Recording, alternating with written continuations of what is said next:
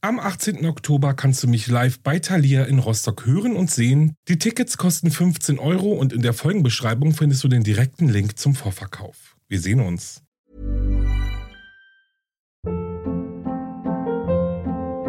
Hold up. What was that? Boring. No flavor. That was as bad as those leftovers you ate all week. Kiki Palmer here, and it's time to say hello to something fresh and guilt-free. Hello Fresh. Jazz up dinner with pecan-crusted chicken or garlic butter shrimp scampi. Now that's music to my mouth. Hello Fresh. Let's get this dinner party started. Discover all the delicious possibilities at hellofresh.com. This is Paige, the co-host of Giggly Squad, and I want to tell you about a company that I've been loving, Olive and June. Olive and June gives you everything that you need for a salon quality manicure in one box. And if you break it down, it really comes out to $2 a manicure, which is absolutely insane. It's also so easy to get salon worthy nails at home with Olive and June. The difference between how your nails used to look when you did them yourself and now with the Manny system is a complete game changer. The best thing about Olive and June too is it's a quick dry, dries in about one minute, lasts for five days, and full coverage in up to one to two coats. Visit oliveandjune.com slash perfect Manny 20 for 20% off your first system. That's oliveandjune.com slash perfect Manny 20 for 20% off your first system.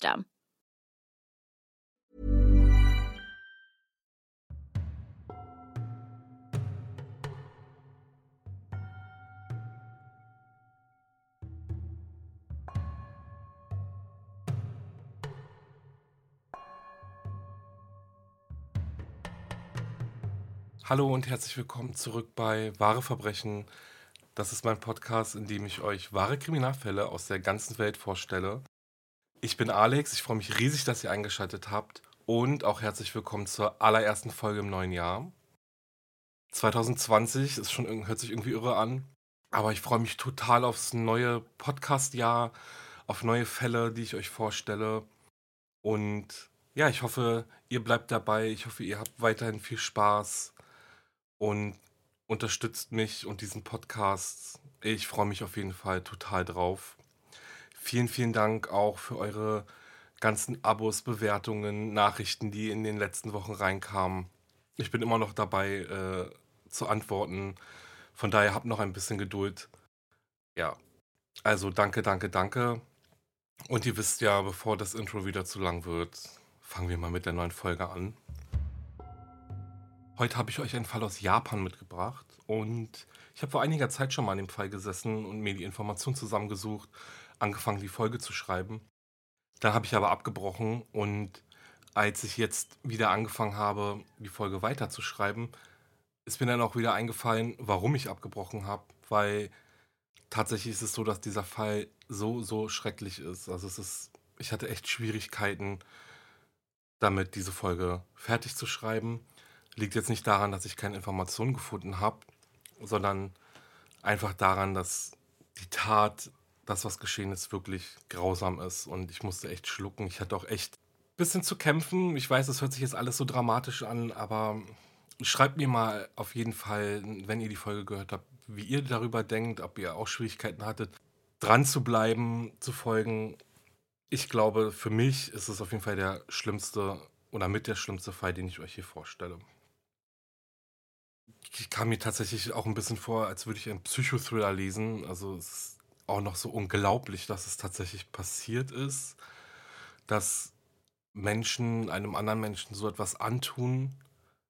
Daher gebe ich jetzt auch sofort eine Triggerwarnung raus. In dieser Folge wird über Gewalt gesprochen, über sexuelle Misshandlung, körperliche Misshandlung auf der schlimmsten Art und Weise. Von daher schätzt es gut ein, wenn ihr euch die Folge anhört. Ich möchte nicht, dass ihr auf irgendeine Art und Weise davon getriggert werdet. Gut, dann fangen wir jetzt aber an.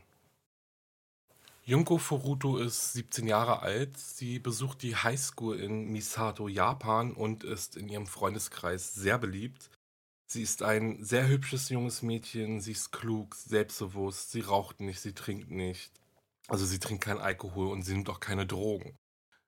Dies ist 1988 in Japan schon was Ungewöhnliches. Das ist nämlich gerade eine Zeit, wo die Jugend ein bisschen aufbäumt, wo das Thema Bandenkriminalität sehr hoch ist und dieser Coolness-Faktor gerade über ja, Rauchen, Alkohol und Drogen definiert wird.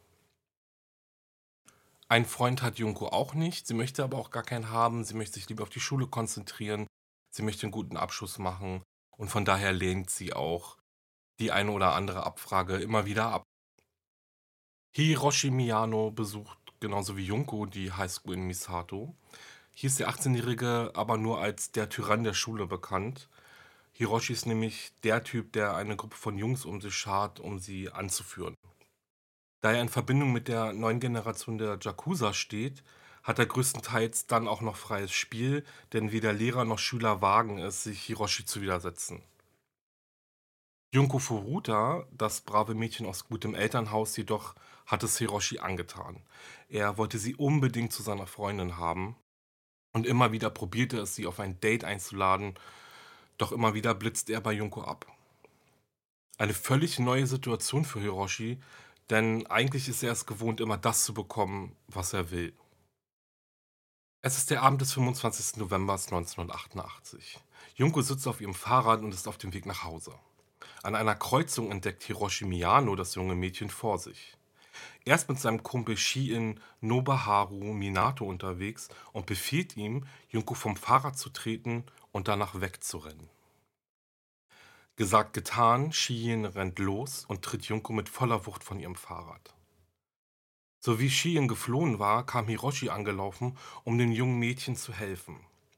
Er war ihr Retter, wollte ihr so imponieren. Junko war dankbar für seine Hilfe und so nahm sie auch sein Angebot an, dass er sie nach Hause begleitet. Sie fühlte sich sicher bei ihm und erholte sich allmählich von dem soeben Geschehenen und von dem Schock natürlich. Was Junko aber nicht ahnt, ist, dass jetzt die unglaublich grausames Martyrium beginnt, welches 44 Tage anhalten soll. Ich habe noch einen kleinen Hinweis für euch.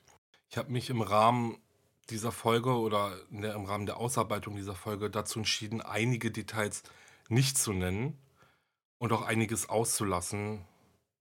Wie schon anfangs gesagt, weil es ziemlich schrecklich ist. Das heißt, wenn ihr da noch mehr Interesse habt, dann könnt ihr auf jeden Fall den Fall ja googeln oder selber nochmal nachrecherchieren. Ich habe mich jetzt entschieden, da einige Sachen rauszulassen oder eben nicht zu beschreiben. Anstatt Junko nach Hause zu begleiten, führt Hiroshi sie in einen Hinterhalt. Er gibt den Weg vor und Junko folgt ihm. Sie sind in ein gutes Gespräch verwickelt, sodass sie gar nicht wirklich merkt, dass sie plötzlich auf einem verlassenen Gewerbegelände sind. Hiroshi bleibt vor einem leeren Lagerhaus stehen und lockt Junko hinein. So wie das Mädchen das Lagerhaus betritt, beginnt Hiroshi damit, sie ins Gesicht zu schlagen und zu beleidigen. Er fängt an, ihr die Kleider vom Leib zu reißen und vergewaltigt das Mädchen das erste Mal. Als Hiroshi fertig ist, befiehlt er Junko, sich anzuziehen. Anstatt sie aber gehen zu lassen, zwingt er sie, ihn in ein Hotel zu begleiten. Hier vergewaltigt er Junko zwei weitere Male. Gegen 3 Uhr morgens des 26. Novembers überlegt Hiroshi, wie er aus dieser Situation herauskommt, ohne verhaftet zu werden. Junko schwört ihm zwar, dass sie die Polizei nicht informieren wird, er aber ruft seine Kumpels an und erzählt ihnen von dem, was er Junko angetan hat. Als er auflegt, macht er sich mit Junko auf den Weg in einen Park. Dort treffen die beiden dann auf Hiroshis Freunde. Yo Ogura, Yasushi Watanabe und Shinji Minato. Junko erkennt Shinji sofort und nun weiß sie auch, dass all das, was ihr heute passiert ist, geplant war. Die Jungsgruppe plant jetzt, wie es mit Junko weitergehen soll, und das Ergebnis ist grausam. Sie entscheiden sich dafür, Junko als ihre Gefangene zu halten. Sie verschleppen das Mädchen in das Elternhaus von Shinji Minato. Junko wird gezwungen, so zu tun, als wäre sie Hiroshis Freundin, sodass die Eltern keinen Verdacht schöpften. In einem Notizbuch in ihrer Tasche haben die Männer ihre Adresse gefunden und ihr damit gedroht, ihre ganze Familie umzubringen, wenn sie nicht gehorcht. Im Keller des Hauses wird Junko dann der Reihe nach von jedem der Männer vergewaltigt, gedemütigt und geschlagen. Am 27. November 1988 melden Junkos Eltern ihre Tochter bei der Polizei als vermisst. Das Mädchen ist bereits seit zwei Tagen verschwunden, niemand weiß, wo sie ist oder hat irgendetwas von ihr gehört. Aufgrund von Hiroshis Beziehungen zu den Yakuza erfährt er schon gleich zu Beginn von den polizeilichen Untersuchungen und der Suche nach Junko. Junko wird gezwungen, ihre Eltern anzurufen und ihnen glaubhaft zu vermitteln, dass sie von zu Hause weggelaufen ist und bei einem Freund untergekommen ist. Sie hält den Druck zu Hause nicht aus und braucht etwas Zeit für sich, hat sie ihren Eltern gesagt. Junko besteht auch ausdrücklich darauf, dass es ihr gut gehe und sie keiner Gefahr ausgesetzt ist. Die Eltern sollen die Polizei informieren und die Suche nach ihr einstellen. Junko Furuta wurde also dazu gezwungen, ihre einzige Chance auf Rettung selbst zu zerschlagen. Von nun an wusste sie, dass niemand nach ihr suchen würde. Bevor die Polizei aber die Suche nach Junko abbrach, meldete sie sich telefonisch bei der Nummer, von der Junko ihre Eltern angerufen hatte. Eine Frau bestätigte, dass es Junko gut gehe und sie vorerst nicht zurück nach Hause möchte. Die Polizei glaubt der Frau und stellt die Suche daraufhin ein. Eigentlich sprach die Polizei damals mit der Mutter von Shigen Minato. Sie wurde von Hiroshi und seinen Mitgliedern dazu gezwungen, die Polizei anzulügen. Mittlerweile wussten die Eltern und auch Shigens Bruder von der Entführung des jungen Mädchens, welches in ihrem Haus festgehalten wird. Doch sie schweigen. Sie gehen nicht zur Polizei, um das Mädchen zu retten. Aus Angst vor ihrem eigenen Sohn, aus Angst vor Hiroshi und aus Angst vor den Yakuza. Mittlerweile gehen Mitglieder der Yakuza nämlich ein und aus und Junko Furuta geht die nächsten 40 Tage täglich durch die Hölle. Sie wird gezwungen, die meiste Zeit nackt zu sein. Sie wurde jeden Tag mehrfach von verschiedenen Männern vergewaltigt. Es wird angenommen, dass sich die Zahl ihrer Vergewaltiger auf bis zu 100 Männer beläuft. Junkos Entführer haben diverse Yakuza-Clan-Mitglieder dazu eingeladen, sich an dem Mädchen zu vergehen. Diese Mitglieder haben dann wiederum andere Männer zum Versteck geführt und so ging es immer weiter. Insgesamt soll das Mädchen bis zu 500 Mal vergewaltigt worden sein. An einem Tag sogar bis zu zwölf Mal. Doch nicht nur sexuell missbrauchten sie das junge Mädchen, ihre Peiniger fanden auch Gefallen daran, das Mädchen physisch zu misshandeln. Sie schlugen unter anderem mit einem Golfschläger auf ihren Kopf und Körper schlang ihr Gesicht immer wieder auf den blanken Zementboden und nachdem sie vergewaltigt wurde, urinierten sie auf sie und vergewaltigten sie mit verschiedenen Gegenständen wie Flaschen, Eisenstangen oder einer Schere. Junko wurde mit ihren Armen an die Decke gehangen und wie ein Boxsack geschlagen. Ihre linke Brustwarze wurde mit einer Zange abgerissen. Ihre Peiniger ließen schwere Hanteln auf sie fallen, drückten Zigaretten auf ihr aus, verbrannten ihr die Augenlider mit heißem Wachs, übergossen sie mit brennbarer Flüssigkeit und zünden sie an. Dann ließen sie sie Kakerlaken essen und ihren eigenen Urin trinken. Und glaubt mir, es ist noch viel, viel mehr passiert. Wie gesagt, ich möchte hier aber jetzt mit der Aufzählung aufhören, weil das, was dem Mädchen angetan wurde, so schlimm ist, dass ich gerade wirklich schwer trage, überhaupt darüber zu sprechen. Ich weiß nicht, wie es euch geht, aber es ist wirklich, ich finde es wirklich unaussprechlich. Aufgrund der Misshandlungen und der Schädigungen ihrer inneren Organe konnte Junko nicht mehr durch die Nase atmen. Wenn sie etwas aß oder trank, übergab sie sich umgehend. Nicht nur, dass sie langsam dehydrierte, wurde sie dann auch noch von ihren Entführern bestraft, weil sie Dreck machte. Dann gab es einen neuen Hoffnungsschimmer. 16 Tage nach ihrer Entführung meldeten sich die Eltern von Koichi Iharu, einem der Mittäter, bei der Polizei. Koichi Iharu hatte seinem Bruder von den Grausamkeiten erzählt, denen Junko Futura ausgesetzt ist. Sein Bruder erzählte es dann seinen Eltern, die wiederum die Polizei informierten. Die Beamten machten sich auf den Weg zum Haus der Minatos und klingelten. An der Tür lassen die Beamten sich jedoch abwimmeln. Junko Furuta sei nicht da, hieß es, und dabei blieb es dann auch. Im Dezember 1988 schaffte Junko es zu einem Telefon und die Nummer der Polizei zu wählen. In dem Moment, wo diese dann aber den Hörer abnimmt, wird Junko von Hiroshi entdeckt und vom Telefon weggerissen. Kurze Zeit später klingelte das Telefon dann. Es war die Polizei, die rückfragen wollte, ob alles okay sei. Hiroshi erklärte, dass es sich um ein Missverständnis gehandelt habe und alles okay sei. Damit ließ sich die Polizei ein weiteres Mal abwimmeln. Junkos Bestrafung ist brutal. Immer und immer wieder wird sie mit Eisenstangen geschlagen und Zigaretten auf ihr ausgedrückt. 20 Tage nach ihrer Entführung konnte Junko aufgrund diverser Brüche nicht mehr laufen oder etwas mit ihren Händen greifen. Etwa 30 Tage nach ihrer Entführung war es ihr kaum möglich, auf die Toilette zu gehen. Ins Badezimmer kam sie zu dem Zeitpunkt nur noch kriechend. Mehrmals flehte das Mädchen ihren Führer an, sie einfach zu töten, doch diesen Gefallen wollten sie ihr nicht tun. Es ist der 4. Januar 1989, 41 Tage nach Junko Furutas Entführung. Hiroshi Miyano fordert Junko zu einer Partie Mahjong auf. Junko gewinnt. Ihre Entführer sind wutentbrannt. Sie begießen Junko mit Brennflüssigkeit, zünden sie an und schlagen sie immer und immer wieder mit einer Eisenstange. Junko bricht zu Boden, ihr Körper ist gebrochen, sie verfällt in einen Schock. In der Nacht zum nächsten Tag stirbt sie an den Folgen ihres über 40 Tage anhaltenden Martyriums. Shinjis Bruder findet das tote Mädchen am Morgen des 5. Januars. Er informiert Hiroshi und die Gang und sie überlegen, wie sie die Leiche loswerden können. Ihre Mörder stopften die Leiche des Mädchens in eine Sporttasche und diese dann in eine 55 Gallontonne. Anschließend gießen sie Beton hinein und verfrachten die Tonne auf ein Auto. Dann fahren sie in, zu dem leeren Lagerhaus in Koto und verstecken die Tonne dort. Niemand suchte nach Junko Furuta, niemand ging nach dieser schrecklichen Tat zur Polizei. Wie schon erwähnt, wussten geschätzt über 100 Menschen von den Gräueltaten, die Junko angetan wurden. Und es geschah einfach nichts. Es ist der 23. Januar 1989.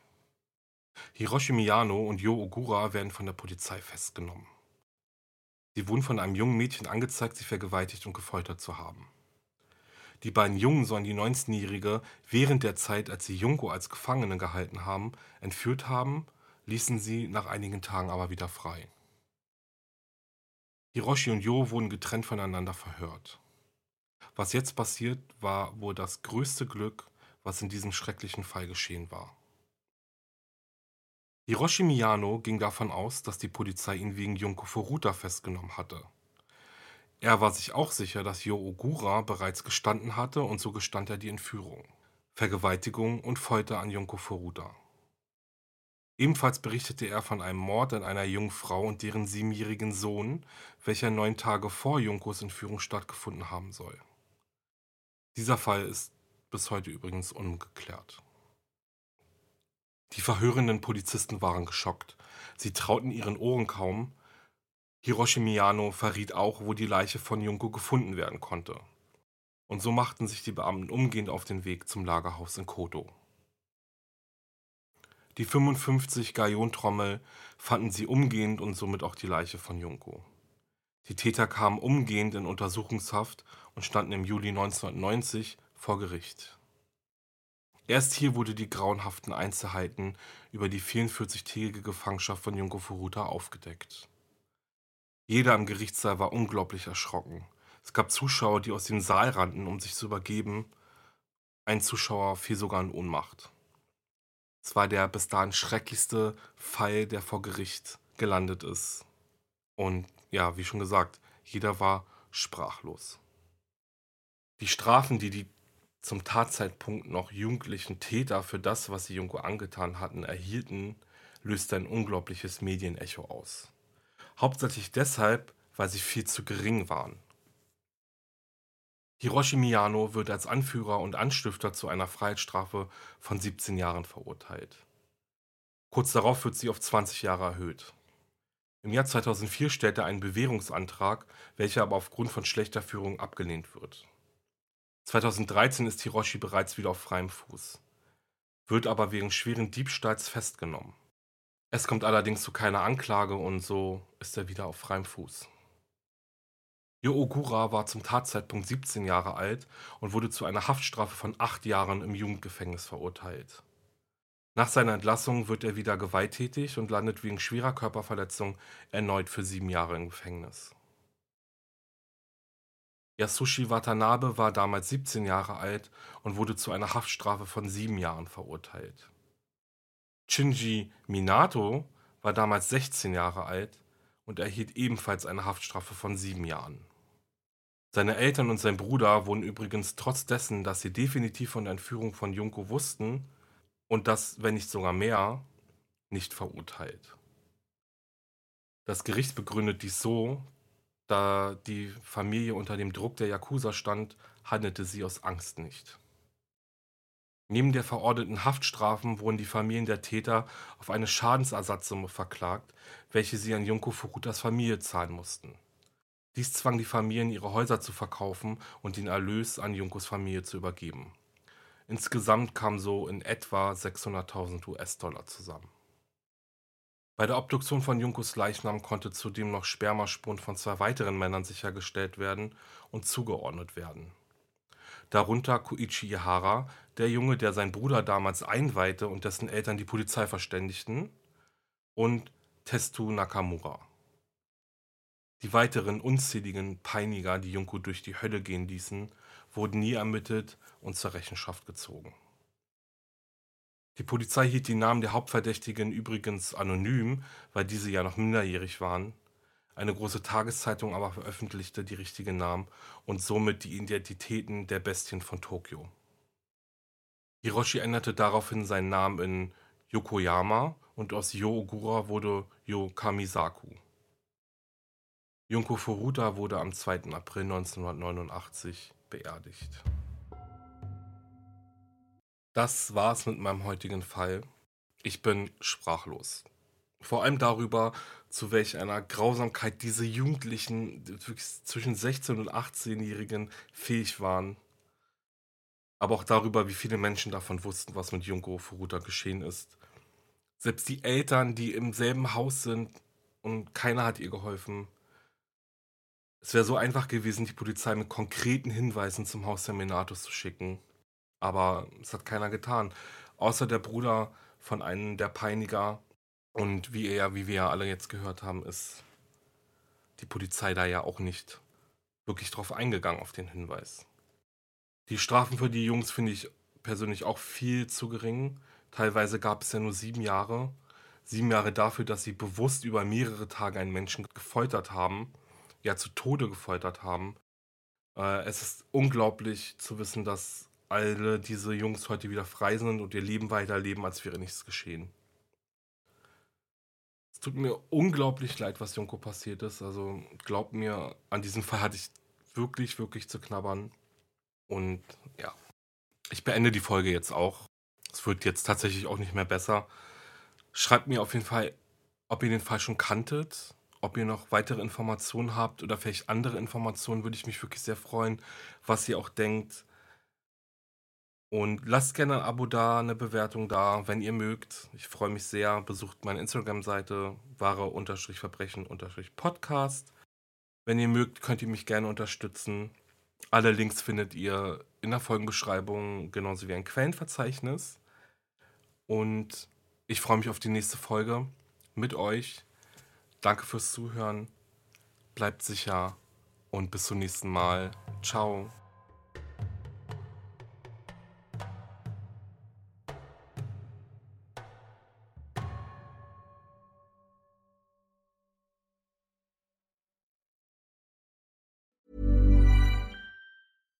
Hey, it's Paige DeSorbo from Giggly Squad. High quality fashion without the price tag. Say hello to Quince.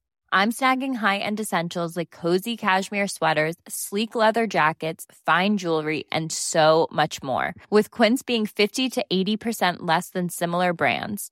And they partner with factories that prioritize safe, ethical, and responsible manufacturing. I love that. Luxury quality within reach. Go to quince.com slash style to get free shipping and 365-day returns on your next order. quince.com slash style. Höre jetzt die vierte und alle anderen Staffeln meines True Crime Podcasts Steig nicht ein, exklusiv auf Podimo. Alle Infos findest du in der Folgenbeschreibung.